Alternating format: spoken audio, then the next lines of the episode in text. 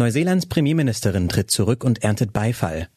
In den USA droht das geübte Ritual, um die Zahlungsunfähigkeit abzuwenden, und Fußballreferees sollen demnächst ihre Entscheidungen live erklären.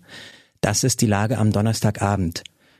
Spiegelredakteur Wolfgang Höbel hat diese Lage geschrieben. Am Mikrofon ist Ferdinand Vogt. Starke Schwäche. Die Resignation sei die edelste unter allen Nationen, hat der große Spaßmacher Johann Nestroy behauptet. Heute hat die Politikerin Jacinda Ardern viele Menschen in aller Welt durch ihren Rücktritt vom Amt der neuseeländischen Premierministerin verblüfft. In einer Rede, in der sie den Tränen nahe war, sagte die 42-Jährige, sie hoffe, dass sie den Neuseeländern den Glauben gegeben habe, dass man gütig, aber stark, empathisch und doch durchsetzungsfähig sein kann. Als Begründung für ihr Gehen sagte sie mit einer Verbrennungsmotorenmetapher, sie habe nicht mehr genug im Tank, um weiterzumachen.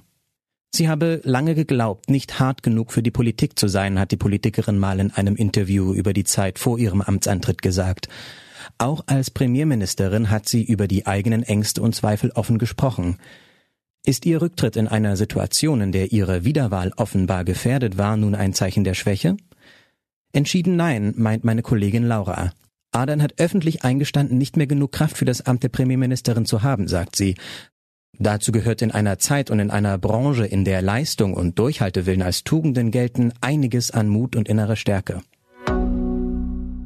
Rituelle Zahlungsunfähigkeit.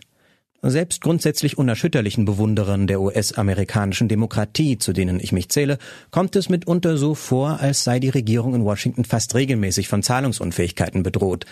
Die zuverlässig wiederkehrenden Drohungen mit Finanzblockaden im Politikbetrieb des Landes der Tapferen und Freien sind ein nerviges Ritual. Am heutigen Donnerstag dürfte eine Regierung in Washington mal wieder die sogenannte Schuldengrenze erreicht haben. Nur eine wohl höchst ungewisse Einigung zwischen den Republikanern und Demokraten, genauer ein Einverständnis der Republikaner, die Schuldengrenze zu erhöhen, könnte verhindern, dass die Regierung von Stund an keine Kredite mehr aufnehmen darf.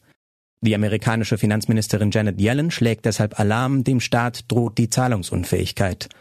Voraussichtlich Anfang Juni würde ihm das Geld ausgehen. Yellen mahnt, ein Zahlungsausfall würde der Wirtschaft, den US-Bürgern und dem weltweiten Finanzsystem irreparablen Schaden zufügen. In der Vergangenheit habe bereits die Aussicht auf einen drohenden Zahlungsausfall böse Folgen gehabt. Schiedsrichter Mikrofon die Arbeit von Sportschiedsrichterinnen und Schiedsrichtern hat viel mit der von Kulturkritikerinnen und Kulturkritikern gemein. Unter anderem, dass es oft Streit um die Richtigkeit der gefällten Entscheidungen gibt. Als Kritiker kann und sollte man jedes Urteil gut und gründlich begründen. Für Fußballschiedsrichter ist das bislang höchstens nach Spielende möglich.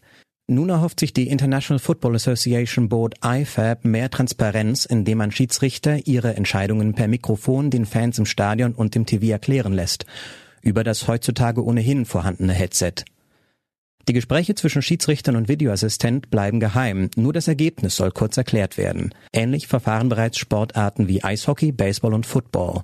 Dort erklären die Referees den Fans nach Aktivierung der entsprechenden Funktion und nach der Auswertung von Bildern, welche Entscheidung die letztlich gültige ist. Meist in knappen, standardisierten Sätzen. Wird nun bald alles besser und entspannter im Stadion? Der Videobeweis ist zum Lieblingsaufreger vieler Fans geworden, sagt mein Kollege Peter Ahrens. Eingeführt, um den Fußball vermeintlich gerechter zu machen, habe er in erstaunlich vielen Fällen nur dazu beigetragen, dass die Diskussionen noch heftiger geworden sind als vorher. Vielleicht hilft es ja, dass die Schiedsrichter in Zukunft über Mikro ihre Entscheidungen in Zweifelsfällen dem Publikum erläutern sollen. Was sonst noch wichtig ist. Inflation verteuert Konsum ärmerer Familien am stärksten. Viele Güter und Dienstleistungen haben sich 2022 deutlich verteuert. Insbesondere Haushalte mit geringen und mittleren Einkommen müssen hohe Aufschläge hinnehmen. HIV-Impfstoff enttäuscht in Studie. Bereits seit etlichen Jahren suchen Forscher nach einem wirksamen Impfstoff gegen HIV. Ein Kandidat, in den große Hoffnungen gesetzt wurden, wird nun nach einer umfassenden Studie verworfen. Bayern hebt Maskenpflicht für Beschäftigte in Arztpraxen auf. Team Vorsicht war einmal. Immer mehr Bundesländer verabschieden sich von Corona-Regeln.